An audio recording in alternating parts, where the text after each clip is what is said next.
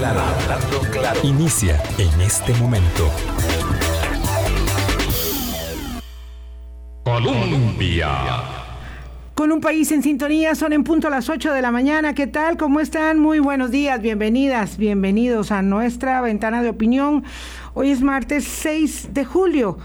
Gracias por hacer parte de nuestra comunidad, de nuestra audiencia, de nuestra ah, interacción de escucha activa y también gracias por sus comentarios, observaciones. Eh, algunos temas cuesta eh, a veces decidir por dónde entrarles. Y les digo esto porque Álvaro y yo hemos estado considerando en estos días cómo entrarle al tema del tren, eh, porque del proyecto, evidentemente, ¿verdad? Porque el ambiente es ah, candente y a veces las conclusiones precipitadas antes de la presentación de los hechos. Entonces, ¿cómo cuesta conversar en estos tiempos? Y dicen que hablando se entiende la, la gente, claro, pero a veces cuesta mucho que nos entendamos en el barullo, en eh, eh, la forma altisonante en que queremos imponer nuestras propias tesis por encima de las de los demás, entendiendo que hay muchas aproximaciones a la realidad. Estamos en ello, eh, con ese y con otros temas.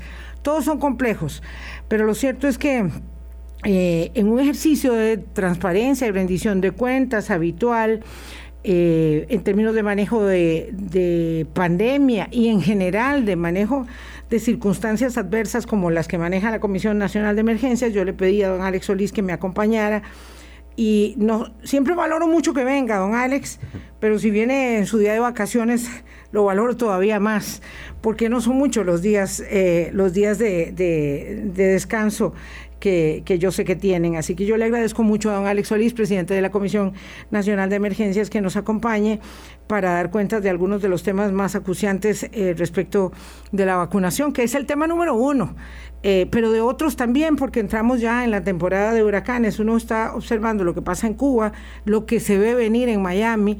Es muy doloroso que el edificio de, de eh, de Champlain Towers, eh, bueno, la parte que, se cayó hace como serían 12, casi, bueno, el jueves van a ser 15 días, eh, haya tenido que ser dinamitada ya a cuenta solamente de 27 eh, confirmaciones de personas fallecidas y 118 desaparecidos. Es muy doloroso y de verdad yo creo que lo voy a coger a bocajarro y usted me va a perdonar, don Alex, pero este, este es, un asunto que he estado viendo todas estas días, no lo hemos hecho nosotros en seguimiento, eh, en aproximación temática, pero usted que conoce de, desastres, una circunstancia como esa, voy a decir algo que puede ser prejuicioso, uno piensa que un edificio se cae en Bangladesh, eh, en la India, en otros lugares, ¿verdad? Pero cuando se cae un edificio en pleno Miami, eh, uno, uno se imagina el terror, el temor con el que viven cientos de miles de personas en ese lugar que está considerada la ciudad más vulnerable del planeta, del planeta. Yo eso lo supe recientemente, pero ¿cómo se explica una cosa como esas? De verdad, don Alex, que a veces uno necesita reflexionar sobre otros temas que no son los inmediatos de, de la cotidianidad muy buenos días, muchas gracias por estar con nosotros. Muchísimas gracias, doña Vilma, muy, muy buenos días, muy buenos días también a todas las personas que siguen, que siguen su programa. Y definitivamente toca usted un tema importantísimo que tiene que ver con la vulnerabilidad de las, de las estructuras. Eh, no solamente en un caso como este, donde posiblemente problemas en el, en el diseño, en las reparaciones, incluso las remodelaciones que había sufrido la, la obra, pues es, un proceso en investigación, pero eso puede ocurrir en cualquier lugar del mundo, en nuestro, en nuestro medio fácilmente. Eh, podría retomar aquí temas como por ejemplo la seguridad humana y la protección contra incendios, de los cuales también hemos hablado en algún otro momento, en alguna otra faceta de, de, de, mi gestión y que es relevante en términos del cumplimiento de esa, de esa infraestructura. Nosotros tenemos un, un código de construcciones, un código sísmico de primer mundo y eh, por eso a veces nos, nos parece extraño ver cómo esto puede ocurrir en, algunas otras, en algunas otras latitudes, pero es un, es un elemento importantísimo en términos del ejercicio profesional y también de la vinculación que tengamos en los procesos regulatorios, en los procesos de inspección. Eh, yo sé que hablamos muchísimo de la necesidad de la simplificación de trámites, de hecho ha sido una, una de las banderas también de esta administración en términos de simplificar trámites, pero para poder llegar a eso necesitamos un compromiso también de los profesionales y de las personas que contratan. Muchas veces para poder economizarnos un poquito de dinero en, algunas, en algunas partidas presupuestarias, sacrificamos otras. Hace unos años hablábamos aquí en, en, uno de sus programas sobre el tema de la seguridad humana y protección contra incendios y yo le mencionaba a usted cómo, por ejemplo, el metro cuadrado de alfombra de una instalación hotelera, de esas alfombras que además se cambian cada cierto tiempo, podría equivaler al metro cuadrado de protección de un rociador automático frente a un incendio. Ya me estoy metiendo aquí en los temas de don Héctor.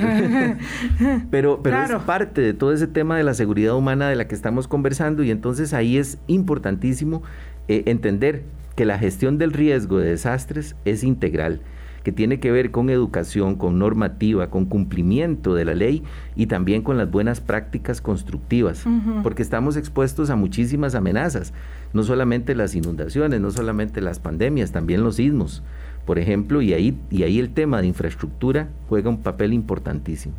Mm. Yo en este caso en particular, ¿verdad? Sé que el dolor es enorme porque eh, hay un tema, digamos, de negligencia que hace inexplicable. Es decir, ellos decían que no habían desarrollado un operativo tan grande desde los huracanes, ¿verdad? Eh, eh, en, esas zonas, eh, con una, bueno, ya se sabe, llegaron cuerpos de rescate de todo Estados Unidos, de Israel, de México, y ha sido tan magro el resultado que tuvieron que hacer esto de la explosión el sábado porque ya viene eh, un huracán. Entonces eh, era peor la circunstancia, tenían que hacer una explosión controlada. Pero lo que hay aquí, y ahí yo pienso que nosotros también, sí, ciertamente tenemos un código sísmico de primer mundo, eh, tenemos prácticas constructivas eh, pareciera, no, puede uno poner las manos en el fuego por nada, porque ahí está también el tema de ahorrar costos indebidamente, pero tenemos unas prácticas constructivas, eh, digamos, eh, meritorias, pero los edificios y en los países tropicales, las edificaciones todas, en zonas de muy alta vulnerabilidad, con tanta lluvia, requieren de eh, mantenimiento permanente. Y aquí se, había hecho el, se habían hecho las advertencias, cosa que uno hace a menudo. Mire que hay que canalizar bien las aguas, mire que hay que resolver estos problemas. Pero no, no lo hacemos, porque además la inversión es cuantiosa, hay que decirlo. Claro que luego cuando vienen las pérdidas eh, y, y, las remediaciones totales, las inversiones ya no se ven. Es decir, ya el monto no, nadie lo está considerando pero en la, en la, en la mecánica eh, o en la gestión de lo preventivo, don, don Alex, lo cierto es que nos parece muy caro. Hoy a nadie le parecería caro que se hubieran invertido, no sé, 50 millones de dólares en reparar las fisuras que la piscina iba generando en un edificio. Es que es, es dramático lo que pasó y que desde el 2018 se venía diciendo hay que hacerlo, hay que hacerlo, hay que hacerlo. Y no se hizo simplemente. Y ahora tenemos 145 eh, vidas perdidas, familias destruidas alrededor de una cosa que, que no sanará nunca. Sí, don, el, el exsecretario de, de, las Naciones Unidas, el señor Kofi Annan, ya, ya fallecido, eh, utilizaba una, una frase y decía que invertir en prevención es de los proyectos más, estoy parafraseando, pero él decía que invertir en prevención es de los proyectos más difíciles, algo de lo más costoso que hay en términos de justificar esas, esas inversiones. Y decía, porque la justificación de la inversión está en los desastres que nunca ocurrieron.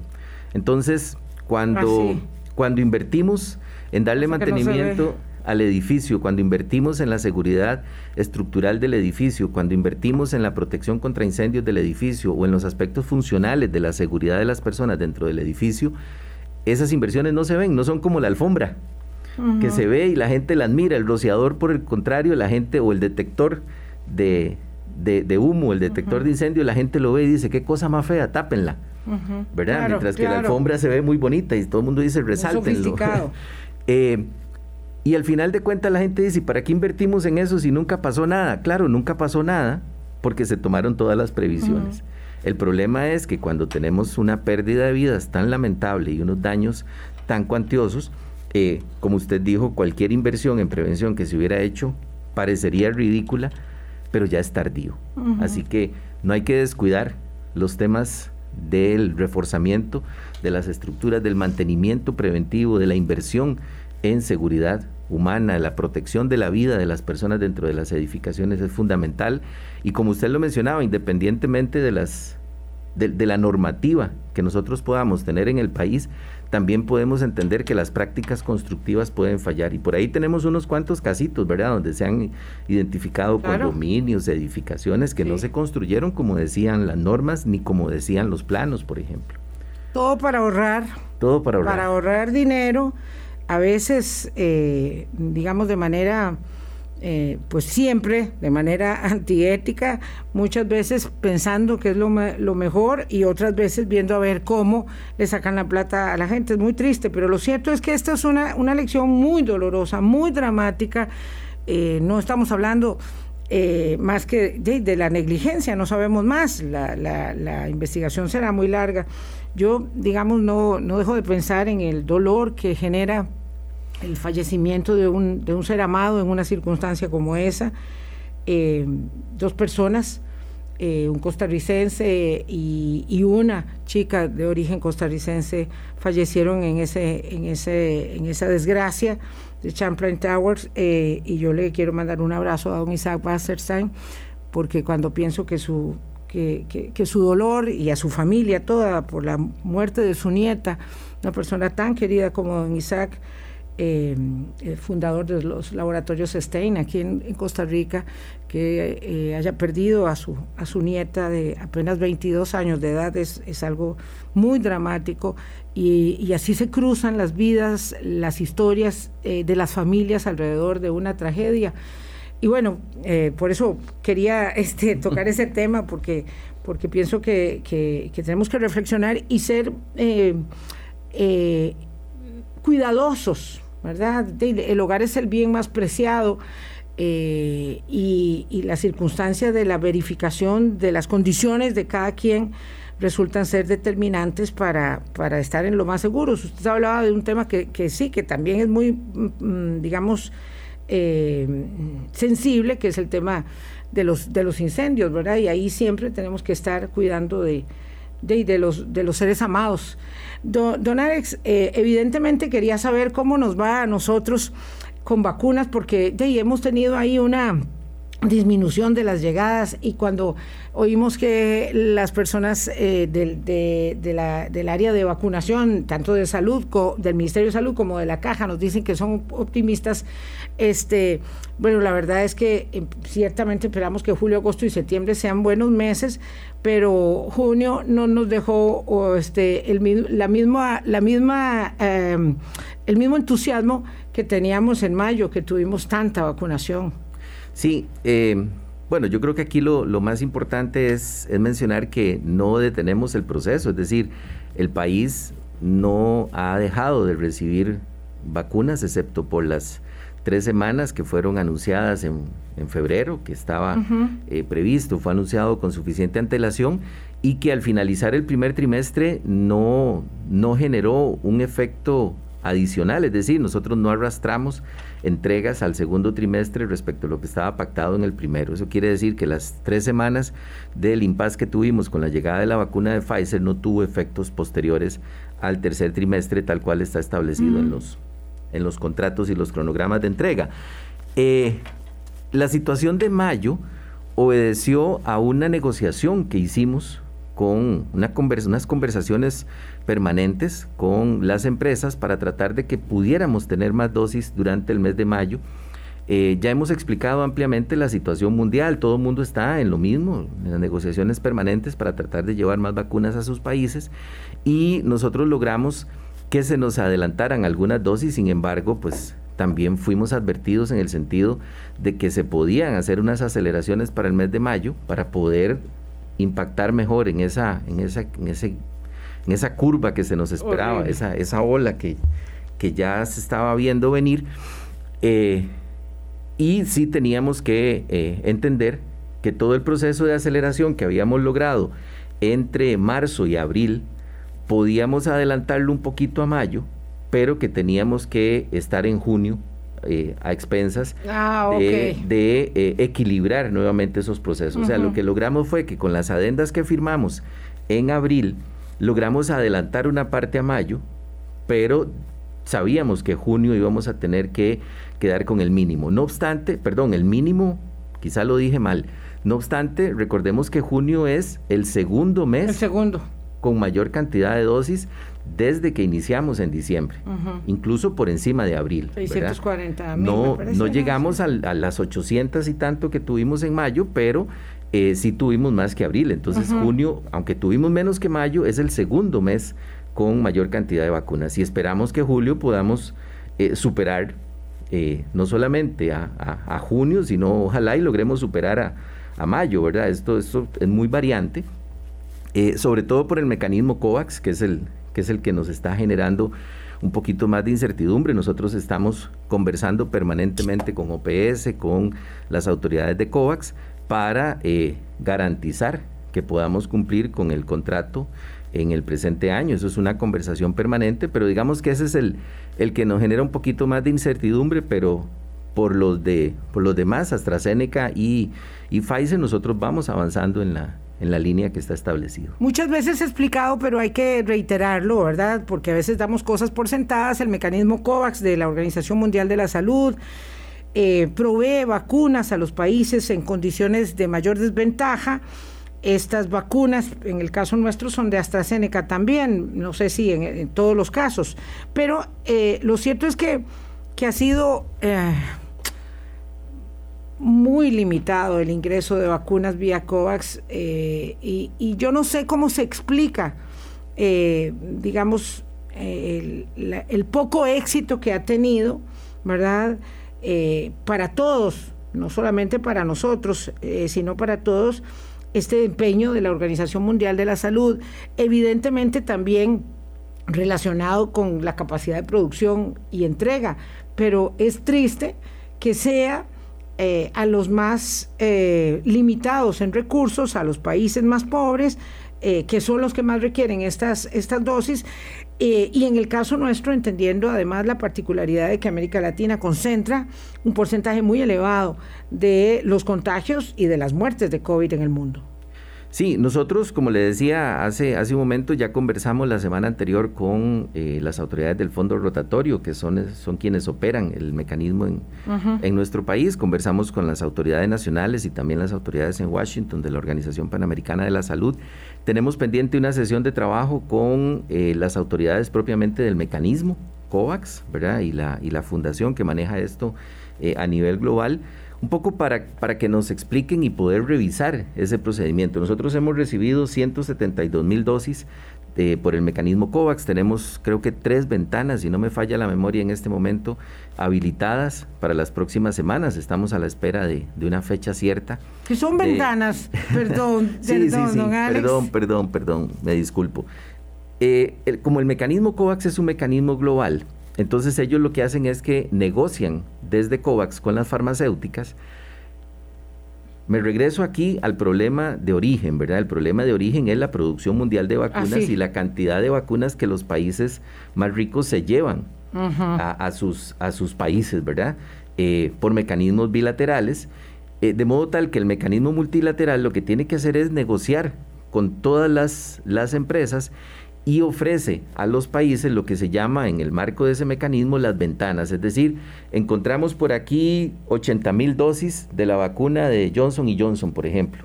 Entonces ellos habilitan una ventana y le dicen a los países, tenemos 80 mil dosis de la vacuna disponible, quienes estén interesados, levanten la mano. Nosotros siempre levantamos la mano el primer día.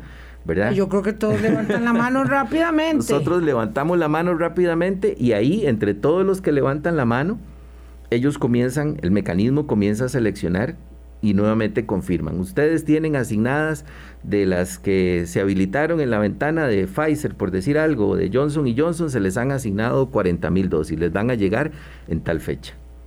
Eso es lo que nosotros llamamos ventanas. Entonces nosotros confirmamos cualquier ventana que se habilita, eh, lo, lo ve la Comisión Nacional de Vacunación y Epidemiología, revisa si las vacunas están dentro de los parámetros técnicos que analiza esta comisión, nos confirma y nosotros confirmamos al mecanismo que estamos dispuestos a comprar eso que apareció en el mercado en ese momento, ¿verdad? Y el mecanismo. O sea, este es el mecanismo COVAX de la, eh, de, la, de la Organización Mundial de la Salud y la Organización Panamericana, que es la que lo maneja en la región nuestra, pero es pagando. Sí, es pagando, claro. Es pagando.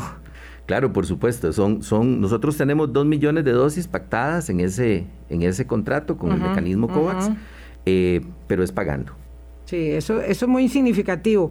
Eh, es pagando, pero bueno, este es el gran, el gran tema de los, de los, de, lo, de las confidencialidades. No es en todos casos, en todos los casos el mismo precio. No es lo mismo comprar directo a Pfizer o directo a AstraZeneca que comprar vía mecanismo de COVAX. Así es. ¿Verdad? Y ahí es donde no nos puede contar. Ahí es donde no puedo contar. Exactamente. Ahí es donde don Alex Solís, presidente de la Comisión de, Emergencias, tiene que guardarse datos de los costos. Y ello no implica, ¿verdad? Que eso es otra cosa, ¿verdad? Que, que se trate de falta de transparencia, sino de inhabilitación legal por normas internacionales por, por, por, lo que especifican las, los mecanismos de contratación. No obstante, recordemos que la información está disponible en términos de lo ya pagado, ¿verdad? Sí. Es decir, hemos sido totalmente transparentes en términos de qué implica cada contrato, cuántas dosis están pactadas por cada contrato, cuál es el costo total del contrato y también está transparente. es transparente, perdón, no me complico mejor. Es transparente lo que nosotros pagamos y cuántas dosis hemos recibido. De hecho, todo está disponible en nuestra página web, accesible para cualquier persona, cualquier ciudadano, ciudadana, cualquier autoridad nacional lo puede accesar, es decir, todo lo que hemos pagado, lo que hemos recibido, el monto de los contratos y la cantidad de dosis que están pactadas. Vamos a una pausa, son las 8.22, hablemos un poquito más de transparencia y de gestión pandémica cuando volvemos con don Alex Solís, presidente de la Comisión Nacional de Emergencias. Hablando claro. Colombia. Con un país en sintonía, 8.25 minutos de la mañana, me dice aquí una querida oyente que es que Claro, que quiere que don Alex sea más específico, porque la gente está incómoda, claro, incómoda, ansiosa, necesitada. Eh, en tanto las noticias, don Alex, vamos a ver, de esta forma lo, lo expreso, eh, don Alex, presidente de la Comisión de Emergencias, evidentemente hoy no hablamos desde el tema, desde el abordaje sanitario mm, eh, propiamente, pero en cuanto a las noticias, refieren una variante nueva y otra más y otro descubrimiento nuevo cada, cada día, cada semana, por lo menos, lo cierto es que la ansiedad por las vacunas aún es, es, mayúscula y tenemos esta limitación en el mundo, ¿verdad? Creo que poco a poco la gente lo ha ido entendiendo, pero eso no implica que no haya siempre ansiedad. Entonces, eh, tenemos la explicación que usted nos daba de COVAX, la promesa de que vamos a digamos, a obtener más vacunas, no sé si solo de Pfizer o también vía AstraZeneca, este, don Alex. Sí, en realidad, tal vez para, para hablar un poquito más de los números, porque es, es muy entendible que, la ansiedad. Que se, genere, que se genere ansiedad. Eh, nosotros tenemos contratadas 9 millones 38 mil 725 dosis. Eso es lo que está en este momento pactado, tanto por los contratos bilaterales que son Pfizer y AstraZeneca, y por el mecanismo COVAX. Eh, tanto Pfizer como AstraZeneca tenemos contratos que se vienen cumpliendo eh, firmemente de, acuerdo con los cronogramas que están establecidos y nosotros vamos a haber recibido a diciembre completamente lo que está pactado con, con AstraZeneca y con Pfizer. En el caso de COVAX es que estamos observando un, una inestabilidad en las entregas y por eso es que estamos conversando con ellos para poder tener claramente establecido cuánto es que COVAX nos va a entregar a diciembre y de ahí tomar las decisiones que tengamos que tomar. ya sea buscar otra opción para, ver si es posible tener todas las los 9 millones de dosis en diciembre en el país, eh, o ver si tenemos que eh, renegociar algo con COVAX. Eso es algo que, que, yo no puedo decir en este momento cómo lo vamos a decidir porque no hemos conversado con COVAX, solamente conversamos con el fondo rotatorio y con la OPS. Ellos nos explicaron eh, cómo es que funciona ese mecanismo del, del, fondo rotatorio en relación con nosotros, pero también nos dijeron tenemos que conversar con COVAX para ver cómo hacemos para acelerar y cumplir el contrato, ¿verdad? Porque tenemos un contrato. Y eso es un elemento que tenemos nosotros que garantizar sí o sí que esos 9 millones de dosis estén en el país antes de que termine este año, porque es la meta que nos hemos fijado. Recordemos que también en términos de metas, que es como esto funciona, porque no se trata de decir vamos a conseguir todas las vacunas, no importa cuáles, para eso tenemos un organismo eh, altamente calificado que dice cuáles son las vacunas que nosotros eh, vamos a utilizar de acuerdo con la investigación científica eh, disponible en el mundo y también lo que ellos han verificado. en función de eso, nosotros tenemos que garantizar esa meta. También importante mencionar que la meta que teníamos para el 30 de junio fue, fue cumplida prácticamente 28, 23, 28 días antes, no, recuerdo ahorita. Iban tres semanillas adelante, más o menos, ¿verdad? Y, eso nos ha permitido tener prácticamente dos millones y medio de dosis aplicadas, de los dos millones setecientos que, que hoy día han, han ingresado al país. Entonces, realmente la vacunación avanza al ritmo que, que podemos avanzar en función de la situación del mundo. No en vano andamos en el orden de los tercero cuartos en Latinoamérica en términos de población eh, vacunada, eh, pero además con vacunas de muchísima calidad. Claro, hay que preguntar a alguien justamente en la plataforma 70030303 que cuál es la efectividad que tienen las vacunas contra COVID que se están poniendo en Costa Rica comparadas con otras que hay en el mercado. Estamos hablando de las vacunas más efectivas que hay en este momento según la evidencia científica. Y eso nos pone en una circunstancia, digamos, de mucha seguridad. Yo refiero el caso de Chile. Eh, de los, los eh, queridos amigos chilenos, bueno, vacunaron más gente, han vacunado que nosotros, por supuesto, digamos, proporcional a su población, tienen muchos más vacunados, pero como tienen vacunas con menor efectividad, han tenido muchos problemas de contagio, ¿verdad? Y eso no significa que mañana una variante no nos haga la vida en cuadros. Ustedes tendrán que decidir también eventualmente si hay que comprar más vacunas para refuerzo el año entrante, pero ahora estamos ubicados en esta realidad de hoy y en esta realidad tenemos vacunas que, eh, digamos, la evidencia científica, podríamos decirlo así, don Alex, ha demostrado que el camino que tomamos para decidir desde la política sanitaria qué era lo que ustedes en compras, porque las compras las hace la Comisión Nacional de Emergencias, hacía, era lo correcto. Sí, realmente es un trabajo en equipo, un trabajo multiinstitucional donde se han valorado desde los elementos que tienen que ver con las relaciones diplomáticas, ¿verdad? En, una comisión de trabajo eh, liderada por Cancillería, una comisión científica por reserva de ley, que es la Comisión Nacional de Vacunación y Epidemiología, y lo que nos corresponde a nosotros en términos de la adquisición de las vacunas eh, en coordinación con dos instancias más, que es el Ministerio de Salud en su rectoría en, en, temas de salud y la Caja Costarricense de Seguro Social como prestatario de los servicios y como responsable operativo de la vacunación. Ese es todo el, para usar una palabra suya, el entramado de la coordinación, ¿verdad? Donde estamos enlazando los esfuerzos para darle al país el mejor biológico que el país pueda tener para garantizar la protección de toda la ciudadanía, la defensa realmente efectiva de nuestra, de nuestra ciudadanía.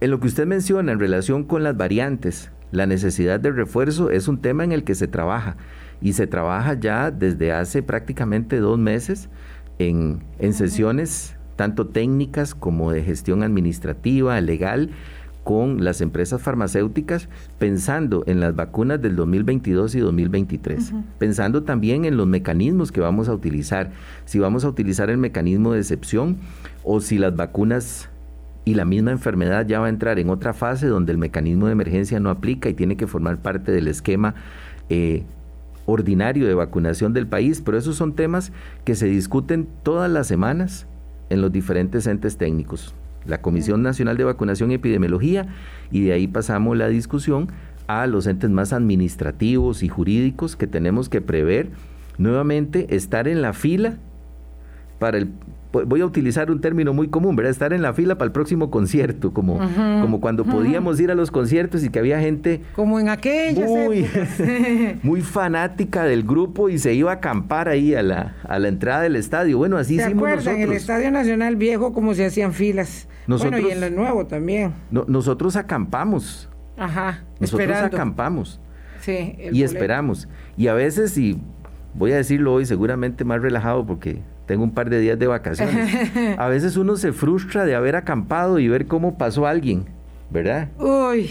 Y entonces eso es lo que nos, adelantó. Y eso es lo que nos ha hecho eh, recurrir al, a los organismos y decirles, en alguna medida hemos golpeado la mesa y hemos dicho, es más, voy a, voy a citar las palabras de un colaborador que después lo tuvimos que defender, ¿verdad? Pero, pero se emocionó tanto que golpeó la mesa y dijo, yo quiero saber qué es lo malo que ha hecho el país para que tengamos solamente 172 mil dosis. Claro, porque no es justo. también que nos iba yendo, nos va yendo mal eh, a la hora de, hay que golpear la mesa. Esto es muy interesante, Alex sabe, eh, y se lo agradezco. Es que no tenemos una idea de lo que hay detrás de las bambalinas. ¿Verdad? Entonces yo digo, traigan más vacunas, pero ¿qué están haciendo? ¿Verdad? Porque lo escucho. ¿Qué están haciendo? Este, que no traen más vacunas. Yo quiero que vacunen 24/7. Eso suena maravilloso. Cuando yo digo que, ¿por qué no están vacunando 24/7? Bueno, eh, pero ¿con qué vacuno? ¿Y por qué no traen esas vacunas? ¿Por qué no las traen? Bueno, porque no hay, pero, pero en el interim están ustedes demandando ¿verdad? Este, con, la actitud más apacible, con el estoicismo más evidente, pero también con la irritación y la frustración de la que usted nos habla. Hay, hay, como decía antes, hay un grupo muy grande de trabajo en esto, gente muy esforzada, sin horario, eh, sin, sin, sin condiciones, permanentemente disponible para reunirse a cualquier hora, en cualquier momento, para estas negociaciones. Y así es como esto funciona.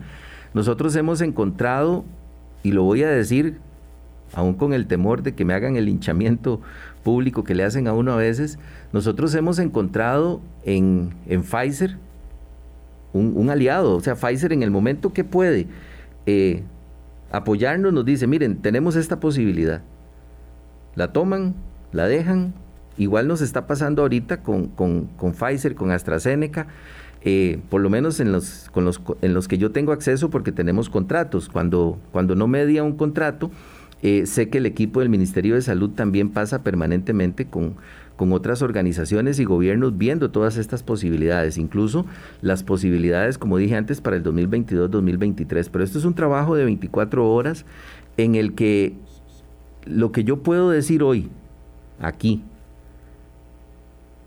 muy abiertamente es, como autoridades nosotros no vamos a soltar esto hasta no garantizar que todas las vacunas estén en el país, que la población que se pueda vacunar de acuerdo con los parámetros científicos esté vacunada. Esto es un compromiso permanente.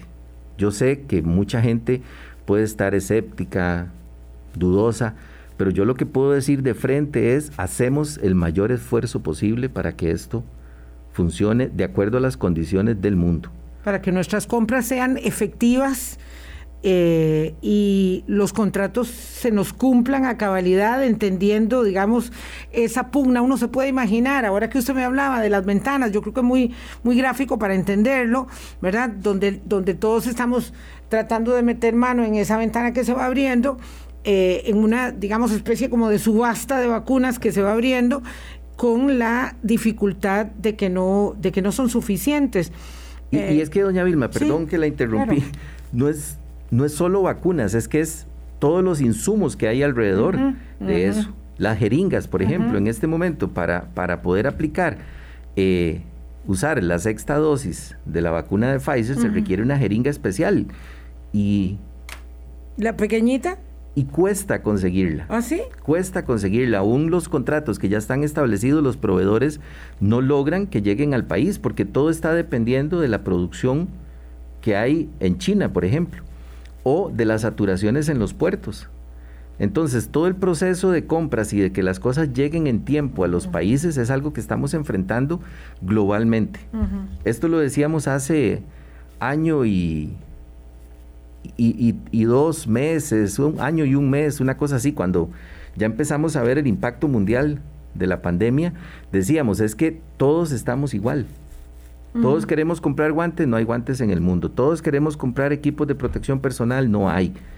O se atrasan enormemente para llegar. Ahora, ahora ya no estamos tanto en la crisis de los equipos de protección personal, sino en la crisis de los insumos para las vacunas. Porque además de la crisis del biológico como tal, para conseguirlo en el mundo, también todo lo que eso implica, torundas de algodón, gasas, vea, hasta comprar bolsas rojas, negras, para el manejo de los desechos es difícil. Hasta comprar bolsas plásticas es difícil en este momento. Yo creo que estamos muy alejados, ¿verdad?, de la, de la realidad y particularmente algunos actores políticos eh, que son pocos en realidad, pero hacen mucha mulla, este, generan, digamos, una idea de, inacción, de lentitud, de ralentización, eh, digamos, como exprofesa de, del manejo. Y, me parece que es bueno que entendamos que, es, que es complejo. Dice don Rolando Zúñiga eh, que a usted le ha tocado muy difícil pero que va sacando bien la tarea. Así que ve, no solo, no solo tomates. don, Rolando ya le hizo el día a don Alex. Voy a hacer una pausa, son las 8.39. Por ahí escuché eh, eh, con, consuetudinarios comunicados de prensa que veo de reojo pasar. Eh, que ustedes tenían una estructura paralela, que gastan mucho dinero. Y bueno, uno dice, ¿cuánto dinero ha podido invertir este país gracias a la institucionalidad que tenemos eh, y al sistema, al aparato institucional de salud particularmente y de atención de emergencias eh, en, en algo que es incuantificable, a pesar de que lloramos nuestros muertos por la pandemia, pero que es incuantificable respecto de la manera en que hemos podido navegar en esta tormenta tan larga. 8.40, hablamos de eso. Hablando claro. Colombia. Con un país en sintonía, 8.42 minutos de la mañana. Le decía a don Alex, gracias a don Pedro Torres y Lama también, que dice que fortalecemos la institucionalidad democrática con, con, nuestros espacios. ese es, ese es nuestro objetivo. Eh, y a las personas que saludan a don Alex, aquí le estoy diciendo, don Alex, de nuevo, que si hemos eh, eh, ha pensado, hemos, digo el país, ha pensado en adquirir la vacuna rusa, solamente para seguir con lo que íbamos. Es que todavía está esta idea de que si podemos comprar una vacuna de China o de una vacuna rusa, como si esas, digamos, tuviese mercado disponible también eh, aunque todavía no estén aprobadas en el país, eso mejoraría, porque eso también se hizo creer que si traíamos vacunas de otros lugares, mejoraría evidentemente eh, eh, la rapidez del proceso. Sí, realmente yo tengo entendido que, él, y es parte de lo que hemos conversado con las autoridades de salud, ellos han estado en conversaciones permanentes, igual Cancillería, con los gobiernos de Rusia, con el gobierno chino también para ver estas opciones. Hay que recordar que en el momento que nosotros hicimos la fila, eh, el concierto estaba, digamos que en preventa. Sí. Y otras, eh, otras actividades, para ponerlo en el ejemplo del concierto, no estaban todavía en preventa. Se sabía que iba a ocurrir, pero no tenía una agenda específica. Entonces, con esto lo que quiero decir es que la Comisión de Vacunación y Epidemiología hizo su análisis de el estado de cada uno de los biológicos que estaban disponibles y cuáles eran los que tenían la probabilidad más fuerte de tener una gran cobertura confirmada en la última fase de prueba.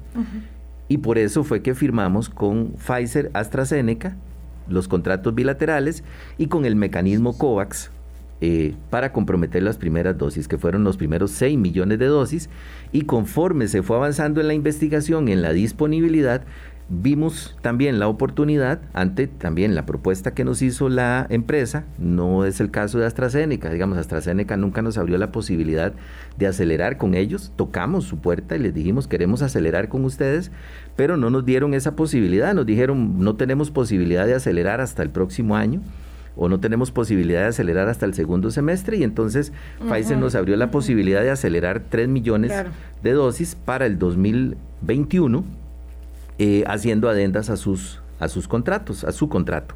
Y en el caso de COVAX teníamos los 2 millones. El caso de COVAX, eh, nosotros podemos tener, vuelvo a usar el término ventanas, digamos, ofertas de eh, otras farmacéuticas y eso lo analiza la Comisión de Vacunación y Epidemiología. Por ejemplo, ahorita tenemos una ventana de Johnson y Johnson que está por asignarse, no tenemos fecha, pero sí fue avalada. Y con, con estas otras eh, gobiernos que también fabrican vacunas, eh, se exploraron todas las posibilidades de que llegaran en este año y no era posible que llegaran este año. Por eso es que no hemos optado por esas dosis porque nuestra meta es cubrir a la población en el 2021. Don Alex, ah, estoy viendo mensajes aquí, por eso estoy aquí con las dos antenas, porque estoy viendo los mensajes eh, es, eh, que le mandan eh, ahí alguien que dice aquí, yo dígale a don Alex que yo siempre he valorado su trabajo, pero que en esta situación de pandemia mi admiración y respeto es mayor.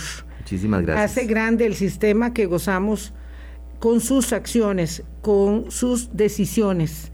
Le pedí el nombre, pero no me lo ha dado. Yo sé que esa señora, yo la estoy viendo aquí en la foto, pero mm, me puede dar el nombre si quiere, si quiere. Y hay otro que dice saludos al jefe, y ese sí no puso el nombre porque ese dice ya, se nota mucho, se nota mucho que soy del mismo grupo, del mismo club. Don, Alex, una, una cuestión que he visto es, eh, eh, bueno, eh, que si gastamos mucho dinero, no sé cuánto es mucho dinero en inversión sanitaria, pero era evidente que necesitábamos reforzar las capacidades porque el tamaño de este huracán prolongado en el tiempo no lo habíamos vivido, no era una cosa del momento. Y yo quería preguntarle por eso, porque de pronto hay gente que habla digamos, con, con mucha facilidad de las cosas, siendo que ustedes son recontraauditados permanentemente. Sí, yo, yo quiero, doña Vilmantes, dar mi, mi gratitud no solamente al equipo de trabajo de la CNE, porque sería ingrato que yo solamente agradezca al equipo de trabajo de la CNE, sino también a miles de hombres y mujeres que están en las instituciones del Sistema Nacional de Gestión de Riesgo que no han soltado esta emergencia en 16 meses, ya, ya, perdí, la, ya perdí la cuenta, eh, que, llevamos, que llevamos aquí. Eh, en todos los territorios a los comités municipales de emergencia, al personal médico, el personal sanitario. El, esfuerzo de nuestro país es un esfuerzo titánico, igual que el, esfuerzo en el resto del mundo. Conversaba con un amigo, un, experto en estos temas de manejo de riesgo, que dicho sea de paso está, está asumiendo una autoridad eh, regional en el Banco Mundial y, aprovecho para felicitar a don Rolando Durán, exfuncionario de la CNE.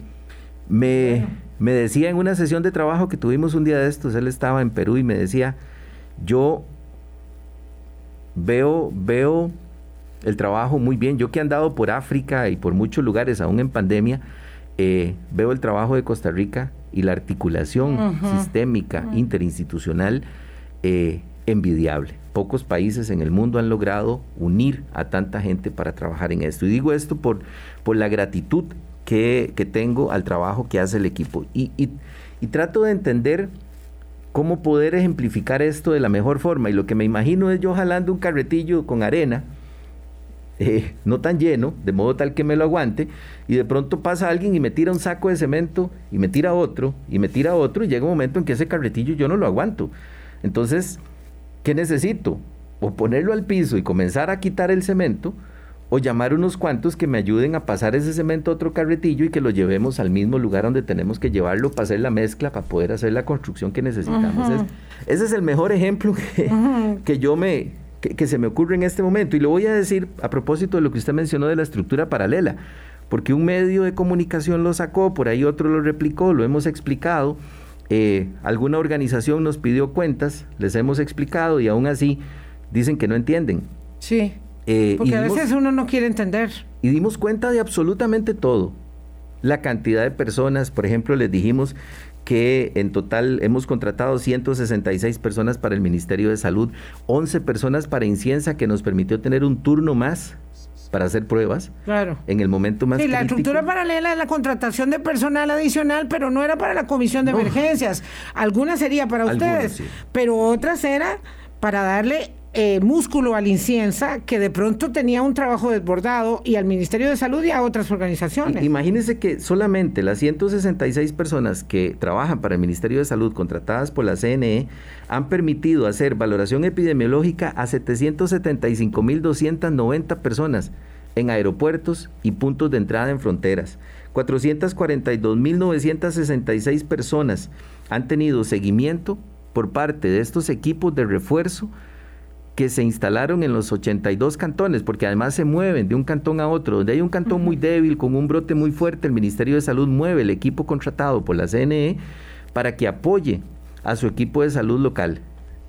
Solo el equipo de, contratado para el Ministerio de Salud por la CNE ha hecho seguimiento a medio millón de personas.